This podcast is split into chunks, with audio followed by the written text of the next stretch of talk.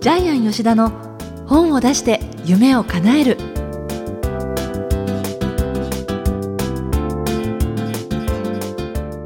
皆さんこんにちは小林まどかです。ジャイアン吉田の本を出して夢を叶える。ジャイアン今回もよろしくお願いします。はいよろしくお願いします、えー、今日もとっても楽しみにしてきました。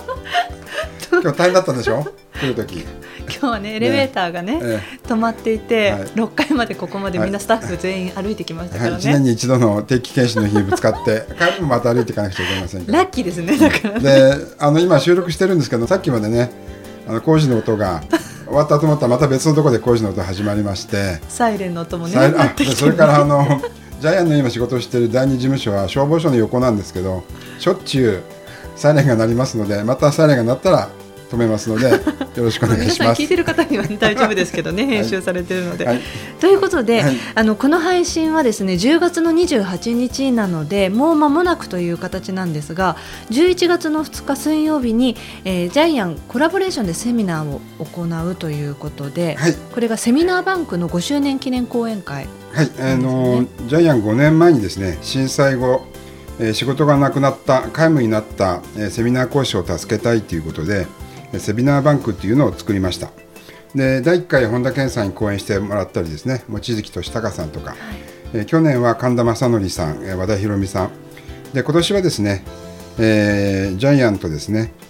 えー、居酒屋てっぺんの大島圭介社長。熱い方ですよね。めっちゃ熱いです、はい、はい、それから、えー、セミナーズランニングエッジの社長、えー、清水浩一郎さん、はい、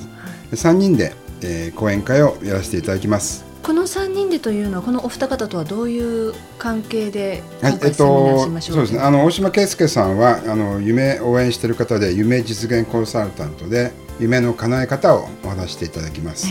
えー、で清水浩一郎さんは、えー、セミナーズは1年間に1万5000回もですね、えー、セミナーを告知してるんですけどもあの集客の方法をお話していただきます。でジャイアンは、出版で夢を叶えるっていうのを32年間やっておりますので、はいえー、夢の叶え方および自分のブランディングの方法ですね。それぞれが3人ともセミナー講師の方に対して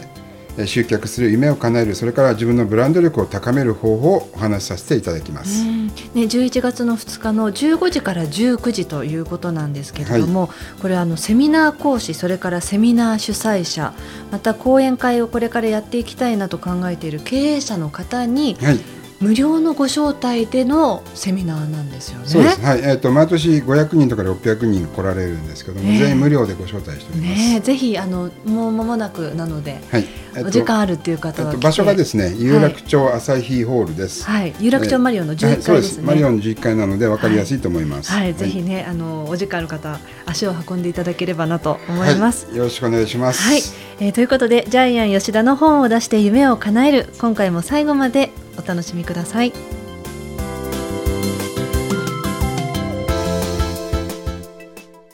え続いてはいい本を読みましょうのコーナーです。このコーナーはジャイアンが出版プロデュースをした本も含めて世の中の読者の皆さんに読んでいただきたいといういい本をご紹介しているコーナーです。さあジャイアン今回の一冊タイトルと著者の方のご紹介からお願いします。はいえっ、ー、とタイトルがですね99歳ちりつもばあちゃんの幸せになるふりかけということで、はい、著者は田中智えー、普通の主婦の方です。でジャイアンがやってる出版塾の塾生でですね、彼女は一番ですね、えー、はっきり言うと出来が悪かったです、でジャイアン出版塾はですね出来の悪い子のことを遠足で一番足の遅い子って呼んでるんですけども、はいはい、えー、遠足で一番足の遅い子が、えー、どうなるかというとですね遠足の先頭を歩かされるんですね、はい、で足の一番遅い子がゴールに着くと全員がつくっていうのをジャイアン出版塾では、えー、そういうモットーでやっておりますので、うん、みんなが、えー、ともちゃんの背中を押して結局ですね一番足の遅かったともちゃんが一番最初に本を出しました。ね、これ、ね、幸せになるふりかけが平成25年に出ていて、はい、その翌年に、はい、99歳ちりつもばあちゃんの幸せの道しるべっていうまたね続編が出てるんですよね、はい、これ今シリーズ化されてるので、えー、え。ー、多分第3弾第4弾出ると思います、えー、ね、はい、あのざっとどういう内容かというのをご紹介いただきたいんですが、はい、えっとともちゃんはですね非常におばあちゃん子で、うん、えお父さんとお母さん共働きだったのでずっとおばあちゃんと一緒でですね自分の部屋があってもおばあちゃんと一緒に寝る子だったんですね、ね、おじいちゃんおばあちゃんの間が特等席って書いてありましたもんね。寝る時にね、はい、でやっぱり京都なんですよ住んでるところが、えー、やっぱり京都のおばあちゃんって、うん、あの一言一言が非常にですね深いんですよね、うん、でおばあちゃんはですね99歳の時骨折して病院に入ってしまうんですけどもそれがきっかけで1週間ぐらいですね。あのあっという間に亡くなってしまうんですけども。で結局ともちゃんは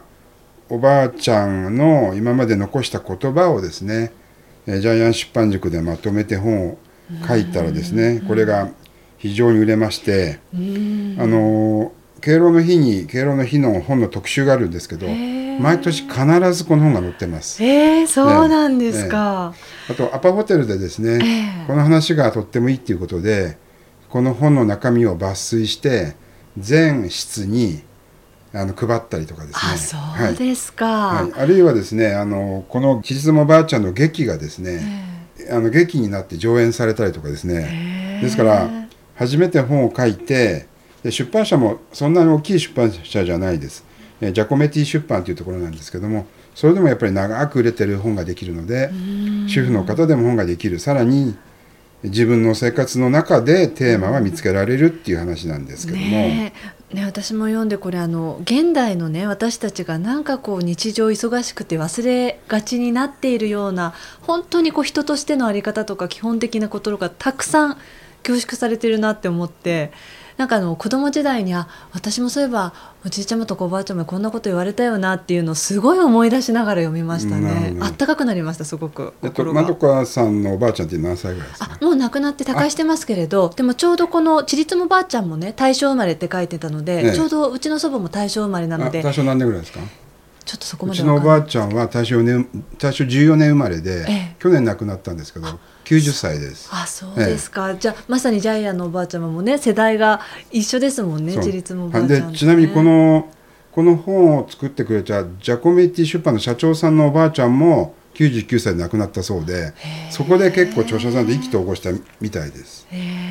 本当にこう優しいんですよね、ね言葉一つ一つがね、ちょっと紹介しますけど、例えばですね、えー、履物の扱い一つで信用されるか信用されへんか決まるんや、えー、心が折れたら体動かしい体折れたら寝るんやでとかですね、これ私非常に深いなと思ったんですけどもえっとですね、全部ついで生きてるついであって。私たちは今仕事をしているあるいは何か遊んでいる結婚するもしかしたら子供が生まれるのも全部生きてるついでにやってるんじゃないかっていうこれなんか非常になんか深い意味を感じたんですけども。あとこれも深かったんですけどもやや思うて仕事をしたら人生もったいないで仕事で嫌だ嫌だとかですね文句を言ったりえ何でもそうです。会社の仕事でもそうですけどもあるいは掃除もそうですねトイレ掃除とか嫌や嫌やって思って仕事したらやっぱり人生もったいないでっておばあちゃん言ってるんですけども、やっぱこれも大正生まれで昭和時代を生き抜いたおばあちゃんの言葉としたら非常に深いですよね、もっと深いものがあるんですよ。金は天下の回り物中けどほんまは命は天下の回り物なんやって。お金じゃなくて命が実は回ってるっていう考え方は、これ古今東西のあらゆる宗教観の根本なんですよね。うん、そうですね、ええ、なんかこのね田中智さんはねあのそのご両親が共働きでもしかしたらちっちゃい時に寂しい思いしてたかもしれないけれどこうやって祖父母であるおじいちゃまばあちゃまと一緒に生活してたからこうやって一冊の本がまた出来上がってっていうのはやっぱり人生ってどんなことでも無駄なことってないんだなって思いますよね。そうですね。でちなみにあの著者の息子さんは不登校になったんですけども、うん、結局おばあちゃんの言葉ですね、えー、覚悟を決めたら道は絶対に開けるってことを繰り返し繰り返しやっていったらあの息子も不登校ではなくなってしまったっていうことで、えー、彼女の考え方のベースにおばあちゃんが常にあるので、えー、おばあちゃんだったらどんなふうに言うやろうなって常に考えてるそうです。えーえ、あのジャイアンの出版塾の時に田中さんは初めから自分はちりつもばあちゃんのこのことについて書いていこうっていう思いが全く考えてなくてですね。最初に出してきた企画書はクーネル出す干すっていう。おばあちゃん何でも干したそうなんですよ。とにかく干すんです。食器でも箸でも本でも。何でも干すのが癖だったそうなんで。だから結局強みを見つける時には人がやってないことを書けって私言ったんですけど、うん、あでもやっぱりそのおばあちゃんに関することではあったんです、ね、ベースは実はおばあちゃんだったんですけども、えー、でも角度は全く違って。本人はずっとおばあちゃんの本でいいのかってずっと100回ぐらい質問してたんですけど。結局それが一番中心だったんですね自分の。じゃあこれだけいい内容も初めは初めの一歩の時は本当にこれでもいいのかなっていう悩みっていうのもあるんですね。皆さんあの自分自身のことは自分が一番わからないので、自分でこれでいいのかって自答するんですけども実は周りから見ればそれが一番財産価値があったり面白かったりするんですね。ねということでこのコーナーの最後の眼目なんですけれどもジャイアン何でしょうか今回は。えっとですね亀の甲より年の甲非常に一般的だと皆さん思うかもしれませんけどもまずこの亀の甲より年の甲の説明をしたいんですけども、はい、え亀の甲っていうのは亀の甲羅のことです。つまり甲羅っていうのは象徴です、えー、亀は万年鶴は千年のことで亀の甲というのは年を経ているっていうことの象徴なんですけどもでも亀の甲より年の甲。で年の甲の甲はですね皆さん多分ですね成功の甲を書くと思うんですけども正しくは漢字で去る、えー、去っていくの去ると力を書く。これが正しい。そうですね、はい、力。力ですね。これが成功の功の正しい字なんですけども、えー、こちらの成功の功はですね意味的には極めて長い時間のことっていう説明があります。未来英語の語になります、ね、そうです。未来英語の語です、えー、そうですそうですそうです。で結局極めて長い時間のことって結局はまたそれ象徴なんですけども、ええ、極めて長い時間というのは結局お年寄りの経験知識のことです、え、だから長い亀長く生きてる万年生きてる亀よりも、年を経たおじいちゃんおばあちゃんの経験や知識に勝るものはないっていうことなので、うん、この本にはまさにそれが全部凝縮されています。そもそもその年の功の功私違う功だと思ってましたね。であの日本語ってそうなんですけどみんなが使うとですねそれが一般化されるんですよ。ね、例えばよくあの逆転負けって皆さんあのアナウンサーでも使ってるんですけど逆転負けって言葉は本来ないんですよ。逆転勝ちしかないんですよ、はい、ところがみんなが逆転負け逆転負けって使ってるとそれが一般用語として成立するのが日本語なので、まあ、今よく成功法則でえー、成功が成功の功が幸せみたいな感じを当てる人がいっぱいいますけども、はいはいはい、それも一般化されると、えー、えー、成功がなる幸せっていう言葉が定着するのが日本語なんです。ねえ。ー、生き物みたいな感じですね。そうですね。日本日本人って特に世界の文化をチャンプルに取り取り入れてるんで、えー、こういうことが成り立つんですね。はいえー、ということで今回の「いい本を読みましょう」のコーナー今回は田中智さんの「99歳ちりつもばあちゃんの幸せになるふりかけ」この本をご紹介いただきました。ありがとうございました、はい、ありがとうございました。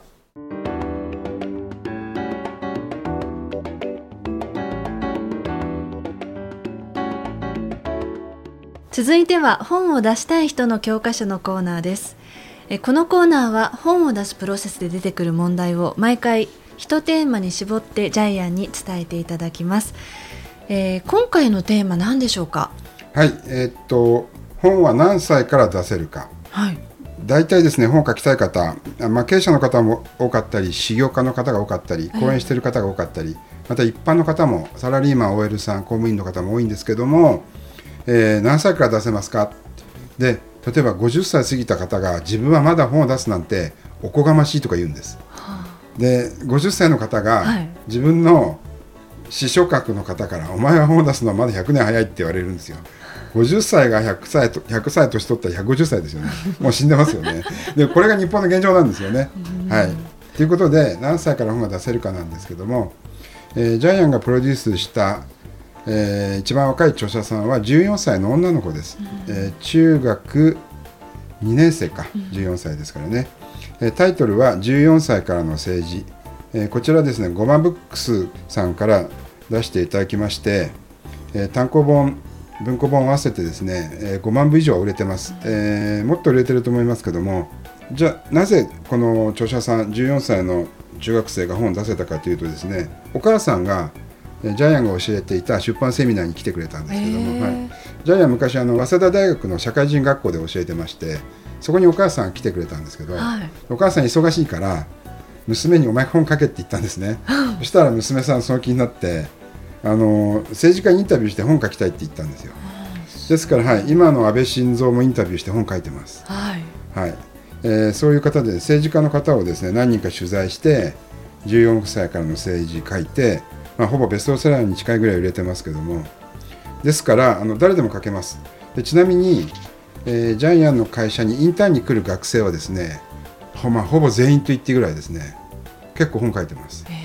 でまあインターンで半年いたり1年いたりするんですけど大体半年ぐらいで1冊書いてるんですけども。その14歳のお母様は実際に塾というかのジャイアンの講座に来られて本は出されたんですか、えっとね、出してないんですよ。ところがですね彼女のプレゼンは1位だったんです。あそれもすごいですよね、はい、道聞かれ顔っていうタイトルでフランス語にあるそうです。道聞かれ顔っていう。要は人が話しかけやすい顔。顔。っていう単語があるそうです。でそれをテーマにプレゼンしたら1位取ったんですけど、えー、お母さんまだ本書いてないそうなんですか、はい、それよりも先に娘さんが実際に行動に起こして、はい、あでもそれもすごいきっかけですね。本当ね本当運命だなと思うんですけど、ねはい、じゃあお母さんはその後あれですかね出す予定はあ、あのー、時々出版セミナー来てくれるからまだ書くつもりあると思いますけど。はい、長谷川さん頑張ってくださいね。名前をね言われちゃ書かないわけにいかないですもんね。えー、じゃあどういうふうにその本を出すかっていうプロセスって本当に千差万別ですね。そうですね。あの偶然に偶然重なって出すってことありますよね。私立もばあちゃんもそうなんですけどね。出版社の社長さんも99歳でおばあちゃん亡くなった。で99歳一律もばあちゃんの企画が来たから興味持って出したら売れたみたいな感じで、本当に偶然が重なりますね。ねえー、ということで今回は本は何歳から出せるかということで実際にじゃあジャイアンが思う何歳からっていうのはどのぐらいからだと思います？えっ、とちょっと分かりませんけどあの例えば3歳からでも出せると思うんですけどもっていうのはあるんですよ、学校の先生が保育園児の言葉をまとめた本とかもあるので。あそっか。だから多分年齢はないと思いますね。え。っと、でジャイアンがプロデュースした最高位の方はやっぱり90歳ぐらいの方の本出してます。はい、じゃあ枠ってないんですね。枠はないですね。生まれてから死ぬまでいつでも本出せると思います。そうなんですね。はいということで本を出したい人の教科書のコーナー今回は本は何歳から出せるかお話伺いました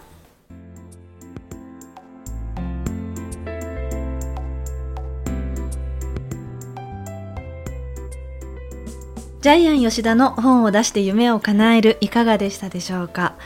この番組ではジャイアンへの質問もお待ちしています。え、出版に関する質問など何でも、え、お待ちしていますので天才工場のホームページぜひご覧になってみてください。それではジャイアン今週もありがとうございました。はいありがとうございました。あなたの中にも一冊の本が眠っています、え、14歳の、え、中学生でも書けるわけです。ですからあなたに書けないはずがありません。ぜひ書いてください。